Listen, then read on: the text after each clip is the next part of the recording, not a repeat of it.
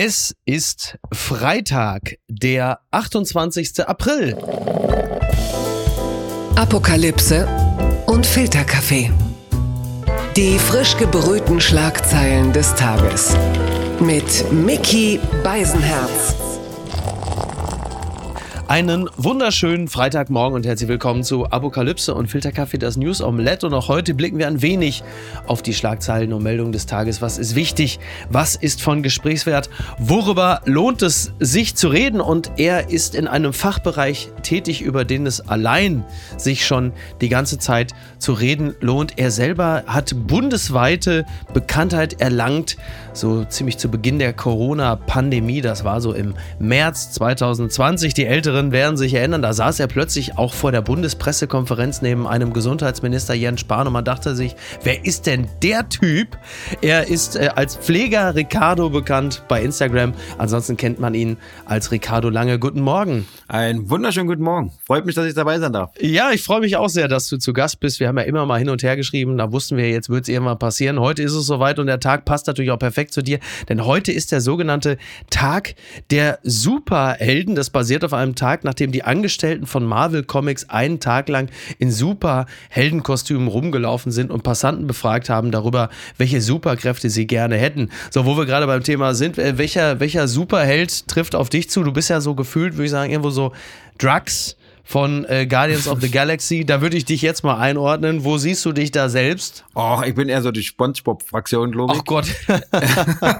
ich selber äh, würde jetzt nicht sagen, dass ich ein Superheld bin. Und ich finde es auch immer komisch und schwierig, wenn man Pflegekräfte als Superhelden bezeichnet. Ja. Weil letztendlich machen wir alle unseren Job. Und wenn man sagt, wir sind Superhelden, würde das ja implizieren, dass wir unverwundbar wären, dass wir unkaputtbar mhm. wären. Und genau das sind wir halt nicht. Ja, da hast du recht. Da werden wir gleich auch nochmal kurz drauf zu sprechen kommen. Ich selber äh, sehe mich übrigens als äh, Iron Man, allerdings ohne Geld und Fähigkeiten. Das ist das Blöde an der ganzen Geschichte. Aber gut. Die Schlagzeile des Tages. Wegner in Berlin gewählt. Das gibt's doch nicht. Das fragt sich nicht nur die FAZ. Kai Wegner fällt in Berlin in zwei Wahlgängen durch. Die Opposition spricht schon von einer Koalition des Chaos und die AfD stellt eine fragwürdige Behauptung auf.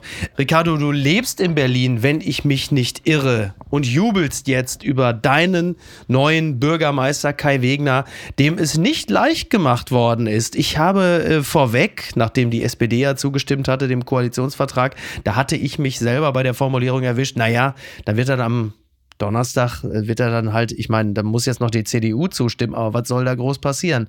Und dann, dann ist dann doch noch eine Menge passiert. Wie sehr überrascht dich das? Also ganz ehrlich, bei der heutigen Bundesregierung und wie das so die letzten Male mit den Wahlen abgelaufen ist, überrascht mich eigentlich gar nicht. Mhm. Dass er nur dreimal gewählt werden musste, um überhaupt Bürgermeister zu werden, ist natürlich schon krass. Ich glaube, es ist auch das erste Mal, ne? Ja, Wowereit, Wowereit hatte damals zwei gebraucht. Ne? Genau, ne? Genau. Und der hat aber nur eine Stimme zu wenig, nicht neun. Ich fand es eh schon krass, dass die Wahl nochmal wiederholt werden musste, weil mhm. so viel Pannen vorhanden waren. Und ich finde, das darf in einer Demokratie und gerade in Deutschland nicht passieren, dass da so lapidar mit umgegangen wird. Ja, jetzt ist es ja so, ähm, also diese Berliner Regierungskoalition ist ja eh auch nochmal auch in ihrer Entstehung eine sehr, sehr spezielle. Man wusste, dass bei der SPD sehr viele nicht glücklich waren mit der Idee einer solchen großen, nennen wir sie mal wohlwollend, Koalition. Also war irgendwie auch klar, dass wahrscheinlich jetzt nicht alle äh, so abstimmen würden, dass der da so durchrauscht, ja, aber dass jetzt plötzlich so viele Stimmen fehlen, dass äh, man in einen zweiten Wahlgang muss und das dann wieder nicht klappt, dass die da, also nennen wir mal, dass die so undiszipliniert sein würden. Und man kann ja davon ausgehen, dass wahrscheinlich in erster Linie die Stimme der Sozialdemokraten gefehlt haben, denn man weiß es ja nicht genau. Ähm, das hätte man dann trotzdem nicht erwartet, aber so ist es dann halt am Ende äh, gekommen und am Ende äh, ist das Ergebnis 86 Ja-Stimmen, 70 Nein-Stimmen und drei Enthaltungen. Es sind also genauso viele Ja-Stimmen, wie die Koalition hat. So es hat gereicht. Aber dann kommt plötzlich die AfD um die Ecke und verschickt, ähm, also die AfD-Fraktion verschickt eine Pressemitteilung und da sahen sie, sie hätten im dritten Wahlgang für Wegner gestimmt, denn äh, das sei aus gesamtstädtischer Verantwortung passiert. Und dann denkt man natürlich sofort an den Fall Kemmerich, da in Thüringen, der FDP-Ministerpräsident, der kurzzeitige und da ist wieder die AfD und sehr viele Menschen regen sich natürlich auf und sagen herzlichen Glückwunsch, liebe neue Koalition, dass ihr ihr, ich zitiere nur, von Gnaden der AfD jetzt hier entstanden seid. Nur, man weiß es ja gar nicht genau. Also fallen wir da möglicherweise auch auf den Trick rein? Na, die Wahl ist ja geheim, so wird man es nie nachvollziehen können. Und hätte die komplette AfD-Fraktion für Wegner gestimmt, hätte doch sein Ergebnis viel höher ausfallen müssen, oder? Das, also das wäre ja, ja, deutlicher gewesen. Ja, absolut. Also insofern kann man davon ausgehen, dass das so auch schon mal nicht ganz richtig ist. Ist vermutlich jetzt auch nicht das erste Mal, dass die AfD die Unwahrheit sagt. Ich finde es immer bemerkenswert. Also klar, ne, man schüttelt den Kopf und sagt, was macht ihr denn da für eine Scheiße? Ihr kriegt es doch nicht mal hin, jetzt den Bürgermeister einfach mal da so durchzubringen. Dann kommt die AfD um die Ecke und sagt, so, Leute, äh, dank uns ist diese Regierung entstanden und ihr, die demokratischen Parteien, ihr sagt doch immer keine Zusammenarbeit mit der AfD auf keiner Ebene und jetzt werdet ihr ja mutmaßlich einknicken, denn ihr wollt ja die Macht oder die Macht erhalten. Nur, manchmal, und das verfolgt man ja dann auch im Netz, entsteht natürlich sehr schnell eine Stimmung, in der das alles so hochkocht. Und dann muss man ja mal die Frage stellen, finde ich zumindest, ob man diesen Tourettschen Aussetzern dieser äh, ja doch sehr ekligen Partei, ob man denen auch immer sofort auf den Leim gehen will. Also warum wartet man nicht einfach mal ab? Also ich verstehe auch nicht, warum solche Meldungen immer sofort rausgegeben werden. Ich hätte auch abgewartet, ich hätte der gar keine Bühne gegeben, dieser Partei, zumal man ja auch weiß oder erahnen müsste, dass das wieso alles Quatsch ist. Ja. Also ich glaube, da ist Kalkül dahinter, das ist ein bisschen Cleverness und ähm, ja, ich hätte nicht gleich sofort rausgegeben. Aber wisst ihr, wie die Medien sind? Eine Schlagzeile ist eine Schlagzeile, die muss raus und ähm, ja. Absolut. Und äh, Kai Wegner darf jetzt dann äh, mutmaßlich jetzt Bürgermeister sein. Und er wird nicht wie Heidi Simonis damals zu Let's Dance, bis auf weiteres müssen, ist ja auch mal ganz schön. Ähm, das würde ich mir von dir gerne noch abholen. Was erwartest du denn jetzt dann von diesem neuen Senat, von der neuen Regierung und dem Bürgermeister Kai Wegner? Also davon abgesehen, dass er eh nicht mehr lange Zeit hat, jetzt sind es dann nur noch zweieinhalb Jahre, dann ist er schon wieder Neuwahl und so weiter. Dreieinhalb, dreieinhalb, ne? Dreieinhalb. Also die Ach so, klauen jetzt nicht noch ein Jahr. ah, okay. Ähm, ja, pff, du, eigentlich erwarte ich gar nicht so viel. Ich würde mich ja schon freuen, wenn die Politiker heutzutage, FDP, SPD, also die ganze Regierungskoalition sich mal einig wird und einiger wäre. Also die sind ja mehr am Streit als alles andere. Und äh, ja, aber ich würde mich freuen, wenn Herr Wegner es schaffen würde, Berlin mehr zu ein, weil es ja so ein bisschen gespalten, arm und reich, die ganzen Randbezirke, dann die Nobelbezirke, die Mieten kann sich keiner mehr bezahlen. Also es ist so viel zu tun noch. Ich, ja, ich bin da so ein bisschen am Zweifeln, dass er alles in seiner Amtszeit erledigen wird, aber vielleicht kann er ja die richtigen Bahnen legen. So zumindest meine anfängliche Hoffnung. Blattgold. Aufregung um Erdogans Gesundheit. Wie krank ist er wirklich? Das fragt sich nicht nur die Berliner Morgenpost. Wie steht es um Erdogans Gesundheit mitten im Wahlkampf? Nach Berichten über einen Herzinfarkt hat sich nun sein Sprecher geäußert. Ja, er war in, also kurz vor einem Live-Interview, äh, da hatte äh, Erdogan plötzlich angefangen, äh, Würgegeräusche von sich zu geben. Dann sagte der Reporter, oh mein Gott, Werbung, was dann so passiert. Also es gab große Aufregung und äh, zur Stunde immer noch macht man sich Gedanken darüber, wie geht es denn eigentlich Recep Tayyip Erdogan, der jetzt in der heißen Phase äh, des Wahlkampfes ist. Und da gehen die Meinungen sehr weit auseinander. Also die einen reden von Herzinfarkt. Selbst in China wird spekuliert. Die anderen sagen, nein, nein, der hat nur eine Magen-Darm-Grippe. Auch in Berlin ist im Grunde genommen der Wahlkampf schon eröffnet, denn äh, wir erinnern uns auch ähm, nicht nur in Berlin, aber Berlin natürlich als sehr, sehr große Stadt mit großer migrantischer, türkischstämmiger Community.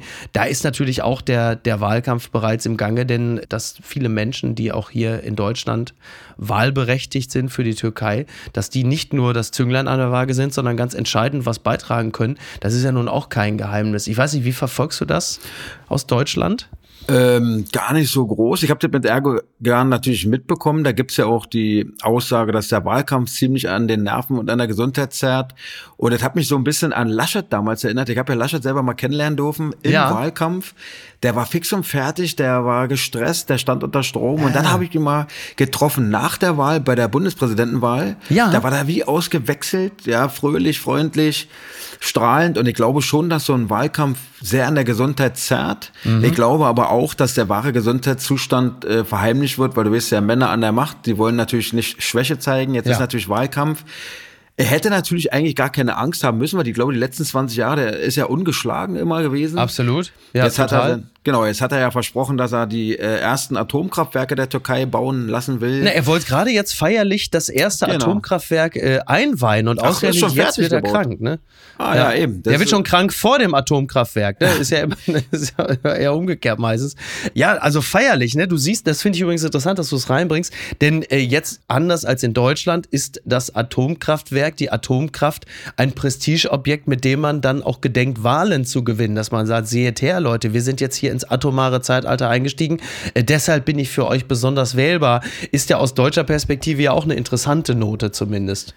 Es werden mir wahrscheinlich einige auf die Gusche hauen, aber sind wir nicht die einzigen in Deutschland, die äh, ja, alles abschalten wollen auf einmal. Also ich bin, ab, mich, mir macht Atomkraft Angst, wenn ich ehrlich bin. Ja. ja. Man, man sieht ja, was so passiert in Fukushima, aber trotzdem finde ich, wir brauchen ja irgendwie eine Übergangslösung. Also wenn wir jetzt alles abschalten, dann aber Atomstrom aus anderen Ländern einkaufen, da frage ich mich immer, wo ist da so die Logik? Ja, ja, ja das erscheint einem äh, nicht immer so sinnvoll, wobei wir auf den Atomstrom gar nicht so massiv angewiesen sind. Aber ja. das, was vielen und vermutlich auch dir nicht so logisch erscheint, ist halt die Thematik mit den äh, Kohlekraftwerken. Ne? Das genau, ist halt etwas, auch, was sich auch wirklich wirklich meines Erachtens schwer erklären lässt, wenn der CO2-Ausstoß auf Gedeih und Verderb verringert werden soll und du sagst, lieber hauen wir die Kohlekraftwerke wieder an, als dass wir die Atomkraftwerke laufen lassen, ist nicht immer ganz so, ganz so einfach vermittelbar. Was äh, die Türkei angeht, du hast es richtig gesagt, eigentlich sollte Erdogan gar nicht so verbraucht aussehen, weil es für ihn bislang immer gut gelaufen ist, aber mit äh, Kemal Kilicdaroglu hat er jetzt tatsächlich das erste Mal einen äh, wirklich ernstzunehmenden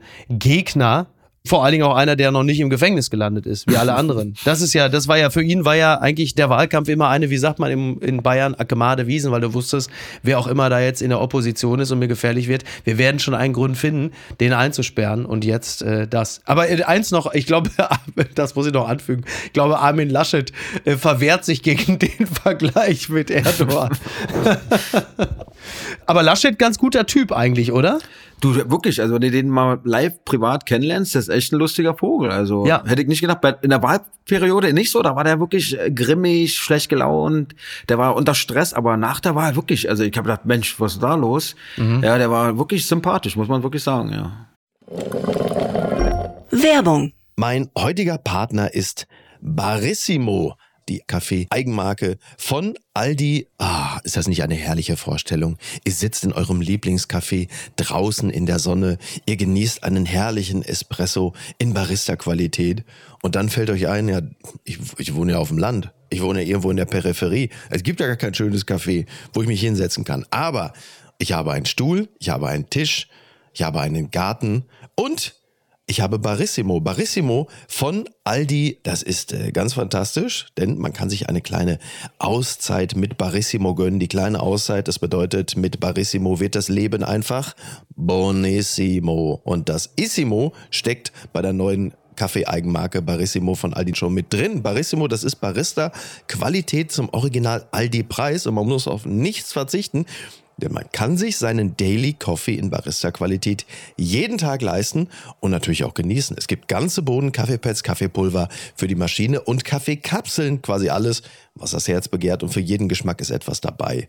Ah, fantastisch und schöner Espresso Macchiato, das wäre doch jetzt genau das Richtige. Ne? Also mach dein Leben Barissimo exklusiv bei Aldi. Alle Infos zur Eigenmarke von Aldi findest du auf aldi-nord.de slash Barissimo oder auf aldi-onlineshop.de, aber natürlich auch wie immer in den Show Notes. Und es tut mir wirklich leid, ich habe keine Zeit mehr. Ich muss mir jetzt erstmal einen Kaffee machen. Bitte empören Sie sich jetzt. 17 Kilo Sprengstoff sollten Putin töten. Attentat auf Kreml-Chef scheiterte knapp. Das berichtet die hannoversche Neue Allgemeine. Brisanten Informationen zufolge hat die Ukraine versucht, den russischen Präsidenten mit einer Kamikaze-Drohne vom Typ UJ-22 zu töten. Das äh, geht aus einem Bericht der Bild-Zeitung hervor. Die Drohne hat ihn äh, relativ knapp verfehlt, also 20 Kilometer vor ihrem Ziel. Da sei die abgestürzt und äh, ob tatsächlich Kiew hinter der Aktion steckt, das bleibt ungewiss. Allerdings hat sich der Ukraine ukrainische Aktivist Juri Romanenko zu dem mutmaßlichen Attentat bekannt. So, jetzt hört man eine solche Meldung und das erste Gefühl, das ich zum Beispiel habe, ist, ach, eigentlich schade. Ne? Wir sind ja jetzt nicht der, der, der christliche Verein bibeltreuer junger Männer, sondern wir können ja auch manchen Leuten äh, auch einfach mal was Schlechtes wünschen. Auf der anderen Seite habe ich immer dieses Gefühl, naja, lassen wir äh, uns jetzt mal nicht täuschen davon, dass wir immer glauben, dass wenn Putin weg ist, dass es automatisch alles viel, viel besser werden würde. Es gibt ja dieses englische Sprichwort Better the Devil You Know. Das ist natürlich aus unserer Perspektive mal leicht gesagt, da wir jetzt nicht äh, mittendrin in diesem Krieg sind. Und doch allzu romantisierte Gedanken darüber, wie es sein würde, wenn Putin plötzlich auch krankheitsbedingt oder so nicht mehr da wäre, erlaube ich mir dann auch nicht. Wie sieht es da bei dir aus? Also was Putin angeht, wenn der weg ist, ist ja die Frage, wer kommt danach. Ja, mhm. also kann ja sogar noch schlimmer werden, ja. obwohl der jetzt schon schlimm genug ist. Ich habe mich nur gefragt, 20 Kilometer vor seinem der Ort, wo er sich äh, befunden hat, ist sie detoniert, ja. abgestürzt, wie auch immer. Ja. Ich weiß ja, dass äh, Putin jemand ist, der immer sehr ja, spielt, also der streut ja falsche Informationen, wo er ist. Also ja. niemand weiß ja wirklich, wo er ist. Ja. Woher wusste man denn in diesem Fall, wo er sich genau aufhält? Das ist ja die interessante Frage. Das finde ich auch interessant. Man weiß natürlich auch nie so genau, was ist es jetzt wirklich für eine Meldung? Ist es vielleicht am Ende auch von Kreml sogar gesteuert, dass man sagt, pass mal auf, äh, ihr kriegt ihn nicht. Man weiß es halt eben nicht mhm. genau. Ne? Man, man sagt ja auch immer, dass im Krieg das Erste ist, was stirbt, die Wahrheit ist. Und das ist in diesem Zusammenhang möglicherweise auch, ich habe keine Ahnung, dass man es häufiger schon mal versucht hat, ihn zu erledigen. Genauso wie in der Frühstphase des Krieges äh, man ja eigentlich täglich Meldungen gelesen hat, äh, dass man versucht hat, äh, Zelensky umzubringen. Das haben wir natürlich jetzt alle schon erlebt. Einer meldet sich übrigens auch gerade, das fand ich auch interessant, Andrei Melnik, mhm. der ehemalige ukrainische Botschafter in Deutschland, der hat sich in der Zeit geäußert. Da wird ja sowieso derzeit ja immer sehr viel äh, schmutzige Wäsche gewaschen auf die eine oder andere Art. Da hat, also diesmal geht es aber jetzt mal nicht um Springer, sondern es geht so, dass André Melnik äh, sich über seinen Nachfolger Makeyev auch geäußert. Er hat gesagt, es ist kein Geheimnis, dass ich Berlin gegen meinen Willen verlassen musste. Ich hätte gerne weitergemacht, weil ich das Gefühl hatte, dass man viel mehr für die Ukraine hätte erreichen können. Und er sagt über Makeyev, Alexei Makeyev, mein Nachfolger macht das anders. Jetzt schwimmen wir nur noch mit dem Strom, lassen uns treiben. Wir wurden zurückgeworfen, lächeln und winken. Das ist natürlich schon, schon äh, relativ heftige Kritik von jemandem, der einen, ich sag's mal ganz vorsichtig, sehr eigenen Stil der Kommunikation gepflegt hatte. Aber die Frage, hat er mit seiner Kritik an seinem Nachfolger möglicherweise recht in der Phase, in der wir uns jetzt befinden und wie wir es so wahrnehmen? Also ich muss sagen, ich persönlich kann ja nur von mir sprechen. Ich fand mhm. ihn immer sehr unsympathisch, ja. weil er eben nicht so sehr diplomatisch war, auch nicht in seiner Sprache. Mhm. Und ähm, die, die Ukraine ist nun mal nicht in der NATO. Ja, wir sind also mit dem in keinem Bündnisfall oder ähnliches. Mhm. Und natürlich äh, muss man Ländern helfen, die sich im Krieg befinden. Zählt aber dann für mich auch für alle Länder. Mhm. Aber da waren manchmal schon Forderungen dabei und äh, sehr, ja, sehr krass ausgedrückt. Also ich fand den immer sehr un unangenehm. Und der andere ist so unauffällig, dass ich ihn nicht mal kenne. Ja, also du könntest mir jetzt wahrscheinlich ein Foto zeigen, ich wusste gar nicht, wie der aussieht. Ja, ja ist ein, ein recht großer, ähm, beeindruckend, körperlich sehr beeindruckender Mann, der aber, wie du es richtig gesagt hast, nicht weiter in Erscheinung tritt. Und da sind wir natürlich bei ganz anderen Themen, die wir gleich auch noch äh, streifen werden. Da werden wir natürlich mit dir speziell nochmal drüber sprechen. Wenn man ein Anliegen hat, wenn man ein wichtiges Anliegen hat, ein Anliegen, für das die breite Öffentlichkeit möglicherweise gar kein so großes Auge und Ohr hat, ist es dann nicht umso wichtiger, auch einfach zu nerven, auch die, die Politik der Nadelstiche zu betreiben. Was das angeht, da war Melnik natürlich ja, er war nervig. Der Ton hat vielen nicht gefallen, kann ich total nachvollziehen. Ich habe auch manchmal mit den Augen gerollt. Aber in der Sache selbst war er natürlich sehr, sehr erfolgreich, weil er den Druck so hoch gehalten hat. Und er hat sehr, sehr viel gefordert, weil er, glaube ich, wusste, wer sehr, sehr viel fordert, wird zumindest viel bekommen. Besser als jemand, der freundlich und nett und verbindlich ist, aber den Druck nicht aufbaut, weil die Leute alle sagen, ach guck mal, siehste, wir werden von dem nicht öffentlich angeschossen, nur weil wir jetzt hier Business as usual machen. Also in der Sache selbst war er schon relativ äh, effektiv, würde ich sagen. Ja, da hast du natürlich recht. Aus seiner Sicht gesehen, ne, würde man es wahrscheinlich genauso machen. Äh, aber wenn du dann so als Zuschauer vom Fernseher sitzt, denkst du, oh Gott, bloß nicht. Aber mhm. das werden wahrscheinlich auch einige von mir denken, wenn der lange mal wieder irgendwo seinen Senf abgibt. äh, das ist wahrscheinlich äh, der Sache geschuldet und ähm, ja, letztendlich aus seiner Sicht völlig nachvollziehbar. Bist du der André Melnick der Pflege? ich hoffe doch nicht. Nee. Gucken mal, wer da spricht. Novelle im Bundestag, Streit in der Koalition über die Pflege. So schreibt es die FAZ. Der Regierungsstreit zwischen Grünen und FDP weitet sich immer stärker auch auf die Sozialpolitik auf. Er entzündet sich jetzt am sogenannten Pflegeunterstützungs- und Entlastungsgesetz. das wurde jetzt im Bundestag verhandelt und die Grünen werfen der FDP einen Bruch des Koalitionsvertrages vor und erwarten vom Bundeskanzler Olaf Scholz ein Machtwort. Es geht ähm, darum, dass im ersten Entwurf von Karl Lauterbach, dem Gesundheitsminister, da hatte man sich noch enger am Koalitionsvertrag orientiert. Und äh, nach Linders Intervention, da wurden aber die Fassungen immer weiter abgespeckt worden. Also das kritisieren die Grünen. So, nun bist du ja nun in der Pflege bekanntermaßen tätig. Äh, auf was für eine Situation blicken wir denn da jetzt in puncto Pflege und Deutschland? Und vor allen Dingen ist es jetzt mit der Ampel bereits besser geworden? Ach, mit der Ampel ist nicht besser geworden. Du, Jetzt wisst ihr, dass im Wahlkampf wurde, was jetzt zum Beispiel die Pflegekräfte angeht, so viel versprochen von 35-Stunden-Woche, von, mhm. ach, was da nicht alle versprochen wurde, das ist ja nach der Wahl völlig vergessen worden wieder. Ja, das ist ja völlig vom Tisch zumindest. Also gar nicht angepackt? Hast du das Gefühl, dass da überhaupt nichts angepackt? Also erst auch, also ich meine, wir haben ja in anderen Bereichen ist ja auch so, dass vieles versprochen wurde, aber man hat das Gefühl, in der Umsetzung stottert es. Aber hast du das Gefühl, dass das auch erst gar nicht wirklich angegangen worden ist? Na guck mal, Herr Lauterbach hat ja zum Beispiel die Krankenhausreform rausgebracht. Genau. Dort ist geregelt, wie die Krankenhäuser finanziert werden. Er selber sagt, dass die Fallpauschalen eigentlich das große Übel sind. Abgeschafft hat er sie dennoch nicht komplett. Mhm. Und ähm, ja, ist ja auch schön, wenn man sagt, wie Krankenhäuser in Zukunft so finanziert werden. Aber was ist denn jetzt nur, wie bekomme ich mehr Pflegepersonal? Das fehlt mhm. mir zum Beispiel.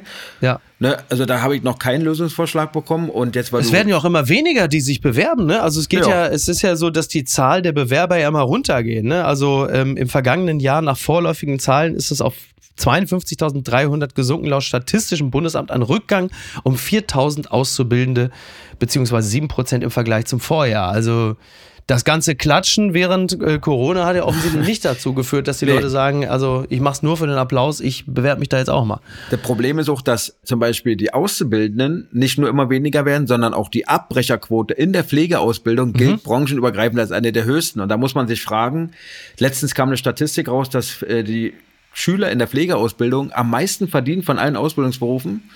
Trotzdem ist die Abbrecherquote am höchsten. Da muss man sich okay. ja mal fragen, woran liegt's? Ja. Und weil du vorhin Lindner angesprochen hast, dass wir das Thema noch mal kurz aufgreifen. Herr Lindner ja. äh, sagt ja, also es fehlen ja Milliarden zum Beispiel in der Pflegeversicherung.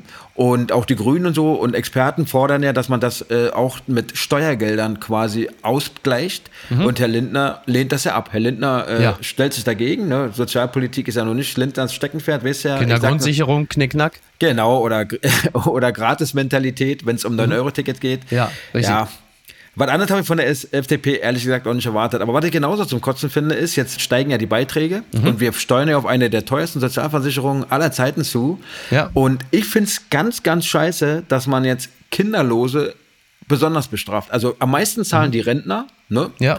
die eh schon wenig Geld haben, die werden am meisten abgezockt, aber auch Leute, die keine Kinder haben. Und äh, mir geht es gar nicht um die zwei, drei Euro, die man da als Kinderloser mehr zahlt. Aber stell dir mal vor, es gibt ja Menschen, die aus gesundheitlichen Gründen keine Kinder kriegen können. Mhm. Ja, ja, es absolut. gibt Menschen, die wurden vergewaltigt und wollen deswegen keine Kinder haben. Also das sind ja wirklich manchmal krasse Schicksale, die dahinter stehen. Und denen sagt man jetzt, übrigens, dadurch, dass du jetzt keine Kinder krank äh, bekommen kannst, musst du hier mehr bezahlen. Das finde ich schon mal blöd. Mhm. Aber ich frage mich halt, äh, wir können ja die Beiträge erhöhen, wir können da so viel Geld reinbuttern, wenn die Gelder nicht in die richtigen Bahnen laufen, mhm. ja, dann wird es auch nicht besser, das ist das Problem. Ja, ja, aber wie kriegt man das hin? Also Gesetz im Fall, es gäbe Gelder, also wo versickern die denn dann? Ne. Weil du sagst, dass sie nicht in die richtigen Bahnen laufen. Nimm also mal, nimm mal zum Beispiel den, ja. äh, den Klinikkonzern Helios. Das ist ein Aktienkonzern, ja. Und ähm, der hat letztes Jahr 680 Millionen an Fresenius, an die Fresenius Aktiengesellschaft überwiesen. 680 Millionen. Nur letztes Jahr. Okay. Dann gibt es Investmentfirmen, die aus dem Ausland Altenpflegeheime aufkaufen, die dann auch das Geld rausziehen. Also ich finde, es sollte verboten werden, dass man mit Geldern aus dem Gesundheitswesen ja, spekuliert und so weiter. Ja. Natürlich muss man Gewinne erwirtschaften, aber ich mhm. würde mir wünschen, dass Herr Lauterbach eine gewisse Prozentzahl festlegt, die von dem Gewinn in ja, Sanierungsarbeiten gesteckt wird, ins Personal, in neue ja, Anschaffungen, neue Geräte etc. pp.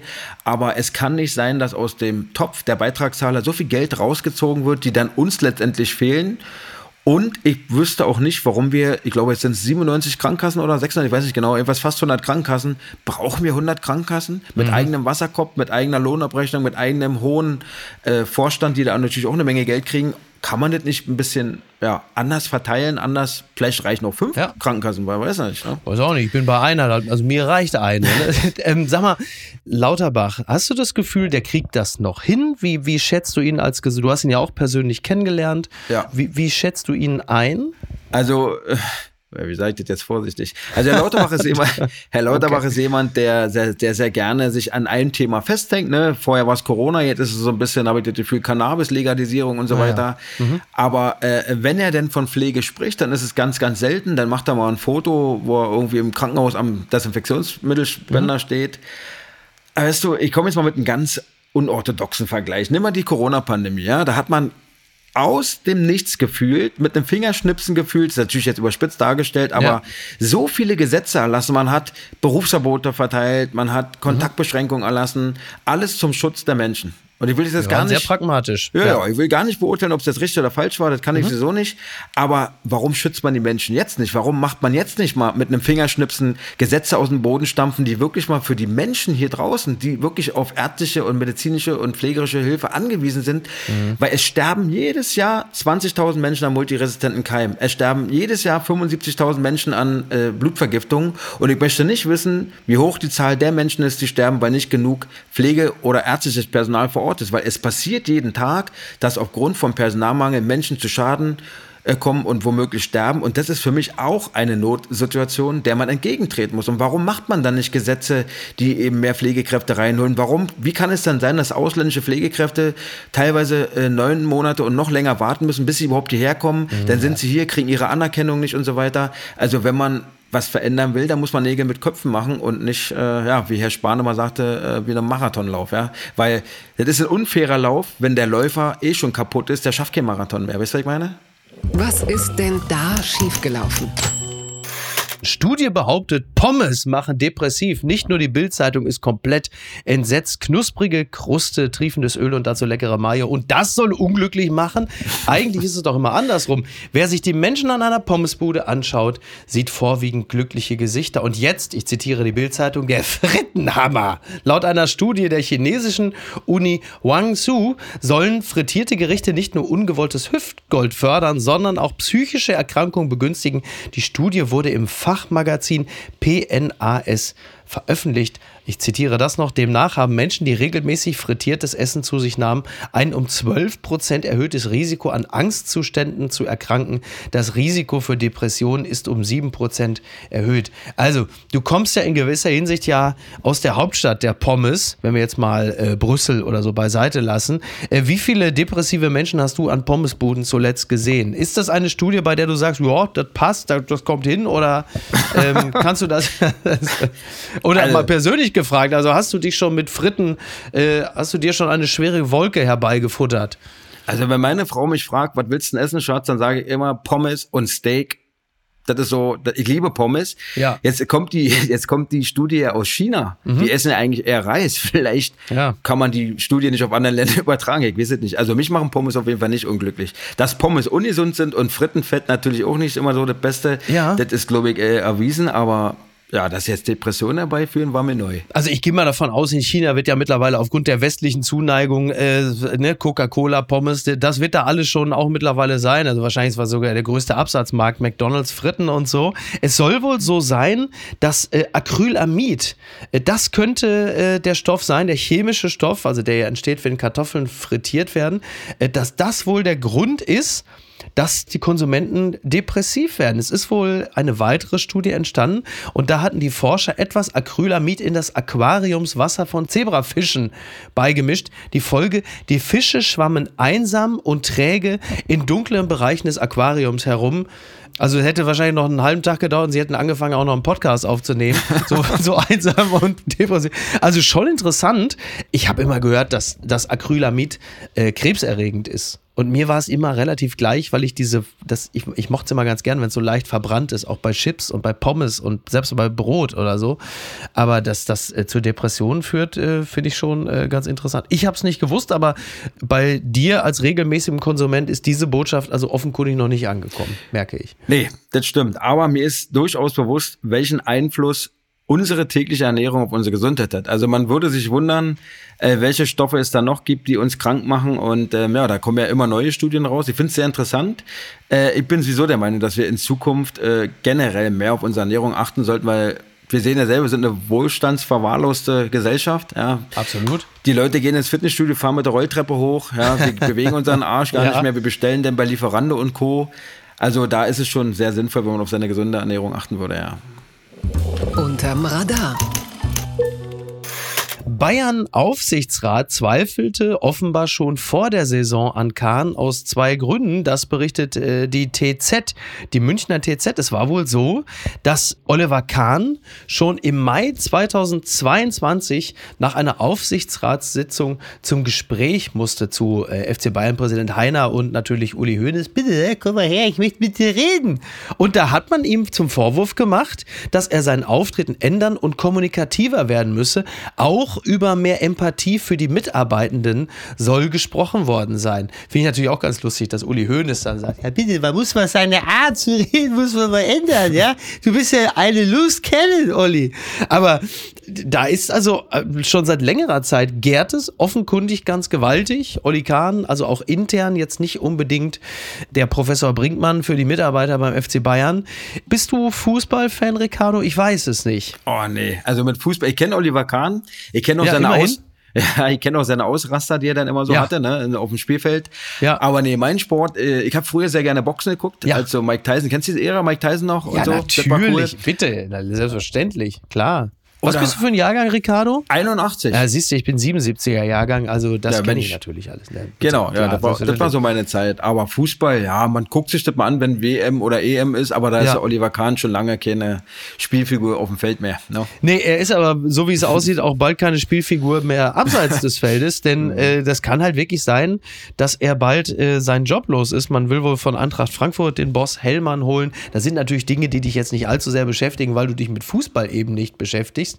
Aber ähm, wir, werden das, wir werden das mal weiter verfolgen. Was dich möglicherweise trotzdem interessieren könnte, Thomas Tuchel, der noch Trainer des FC Bayern, er soll wohl beim Training ausgerastet sein und hat während des Trainings eine Fahnenstange zerlegt. Das ist doch toll. Also, dass da wenigstens mal so ein bisschen, du bist doch bestimmt auch ein Freund großer Emotionen, oder, Ricardo?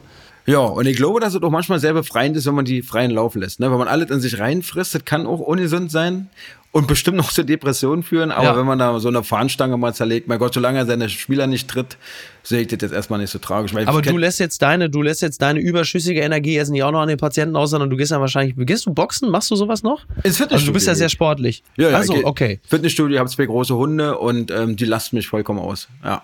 Okay. Woanders ist es auch beschissen. Legal Tribune Online zitiere ich gerne noch zum Schluss. Es gibt nämlich eine Entscheidung des Oberlandesgerichtes Frankfurt am Main und die mussten sich mit äh, ja, Mietern befassen, die ihrem Vermieter äh, noch Miete schuldig waren und sie haben das aus ähm, diversen Gründen gemacht. Sie haben, da gab es angeblich gewisse Mietmängel in diesem Haus. Also unter anderem ähm, soll es da äh, vermüllt gewesen sein. Da hat äh, einiges nicht gestimmt. Küchengerüche äh, im Erdgeschossbereich. Aber vor allen Dingen, vor allen Dingen gab es das Problem, dass der, dass der Vermieter sich äh, im Hinterhof sehr gerne nackt gesonnt hat. Und da haben die gesagt, also das ist nur wirklich das, also dass da unten irgendwie Schuhe, Ranzen, Tüten und ähnliches da im Flur stehen, das ist okay. Aber den nackten Vermieter äh, da im Hinterhof. Also jetzt ist mal Feierabend, das ist also eindeutig eine Mietminderung. Ricardo, sind dir solche Situationen bekannt? Oder, oder nee. ist es möglicherweise so, dass du selber für eine Mietminderung verantwortlich bist, weil du dich selber nackt im Hinterhof sonst? Man weiß es ja nicht. Also ich habe ja, ich hab ja das Privileg, ein kleines Häuschen zu haben und wenn ich mich nackt auf meine Terrasse lege, interessiert es wahrscheinlich niemanden. Ja. Aber ich wüsste nicht, wie ich mich fühlen würde, wenn ich aus meinem Fenster äh, der Mietwohnung gucken würde und würde dann meinen Vermieter Fahne schwenkend äh, da rumlaufen sehen. ich weiß nicht, aber ob es dann eine Mietminderung ist, ich meine, zumindest müsste man die ja schriftlich irgendwie einreichen. Einfach Geld behalten darf man ja nicht. Also ja. da sollte man, denke ich, schon den richtigen Weg gehen, oder? Da gibt es dann eine Lex Lurchi, wenn man sagt, ja. so jetzt ist mal wirklich Feierabend, da gibt es so einen Präzedenzfall. Äh, fand ich auch sehr, sehr spannend. Ich selber bin auch kein Nacktbaden da irgendwo bei uns im Hinterhof, wäre auch ein bisschen komisch, weil unser Hinterhof bereits zu einem angrenzenden Hotel gehört. Die würden sagen, was machen Sie denn jetzt hier? Äh, was bei uns allerdings ein bisschen problematisch auch ist, ist, ähm, wir haben keine Vor Vorhänge. Also insofern ähm, haben Nachbarn mir wahrscheinlich auch schon dabei zusehen können, wie ich mich einmal kurz mal unten rum gekratzt habe oder so. Wieso hast also, du keine Vorhänge? Ja, ich weiß auch nicht. Also Niki und ich, liebe Grüße an meine Frau. Wir sind erst seit fünf Jahren in der Wohnung. Wir haben es noch nicht geschafft, mhm. Vorhänge zu besorgen. Man weiß ja, da geht mal so das ein oder andere Jahr ins Land. Und wobei wir haben im Wohnzimmer haben wir Vorhänge, aber da ich das meiner Frau überlassen habe, hat sie die natürlich zu kurz gekauft. Die sehen aus wie so Hochwasserhosen. Also es ist so. Ähm, ist modern. Ja, ich weiß ja, bei Jeans heißen die cropped, ja. äh, cropped Jeans. Bei uns wir sind, wir haben cropped Vorhänge. Na immerhin. Ne? also von daher. Aber so spektakulär geht es bei uns zu Hause eh nicht zu. Von daher ist halt auch alles nicht so wild. Ricardo, ich ja. danke dir ganz herzlich. Schön, dass du bei uns zu Gast gewesen bist. Äh, wenn du Lust hast, komm gerne wieder. Einfach äh, so vor der Hunderunde kann man sich noch mal eine Runde unterhalten, oder? Auf jeden Fall. Es war mir auf jeden Fall eine Ehre, in einem der besten Podcasts Deutschlands dabei gewesen zu sein. Und, ähm, du bist ja, ein Schatz. Ja, ich hoffe, du hast einen angenehmen Tag heute noch. Das wünsche ich dir auch. Ich wünsche dir ein schönes Wochenende und lass dich nicht ärgern. Ähm, ich weiß, du kämpfst für eine gute Sache und sei dir unserer Unterstützung immer gewiss. Danke. Dankeschön. Mach's gut. Bis denn. Ciao, ciao. Ciao. Tschüss. Apokalypse und Filtercafé ist eine Studio Bummens Produktion mit freundlicher Unterstützung der Florida Entertainment. Redaktion Niki Hassania. Executive Producer Tobias Baukhage. Produktion Hanna Marahiel. Ton und Schnitt Niki Fränking. Neue Episoden gibt es immer montags, mittwochs, freitags und samstags. Überall, wo es Podcasts gibt. Stimme der Vernunft und unerreicht gute Sprecherin der Rubriken Bettina Rust. Ich dachte ja, wir machen einen Podcast zusammen, Joko, und dann ähm, hängen wir einfach ab, einmal die Woche, unterhalten uns ein bisschen lustige Alltagsbeobachtung, manchmal politisches ja. Take, dies, das, Feierabend. Was stattdessen passiert, ich muss Sport machen. Schöne naja, Scheiße. Auf eine gewisse Art und Weise ist es aber auch abhängend, ne? ja gut, ähm, das ist aber so, so eine Entwicklung, die man natürlich nicht kommen sieht, wenn man einen Podcast beginnt, wo man aber, wenn man einen Podcast hat, wie wir beide, der jeden Donnerstag erscheint, äh, und Sunset Club heißt, sehr dankbar darüber ist, dass zum Beispiel ein Gast wie Kai Pflaume sagt, hast du nicht Bock auf eine Klimmzug-Challenge? Ja, und jetzt mache ich seit zweieinhalb Monaten, trainiere ich Klimmzüge, bald ist es soweit, die große Auflösung, habe ich es geschafft, einen Klimmzug zu schaffen, also habe ich es geschafft, ihn zu schaffen. Und die Laune ist im Keller bei mir, außer natürlich, wenn wir uns unterhalten miteinander, aber den Rest der Zeit, den ich nicht mit dir Podcast mache, mache ich ja Sport. Ja, äh, schaltet doch einfach ein und hört rein. Wir würden uns sehr freuen. Und wenn es euch nicht gefällt, sagt es bitte keinem.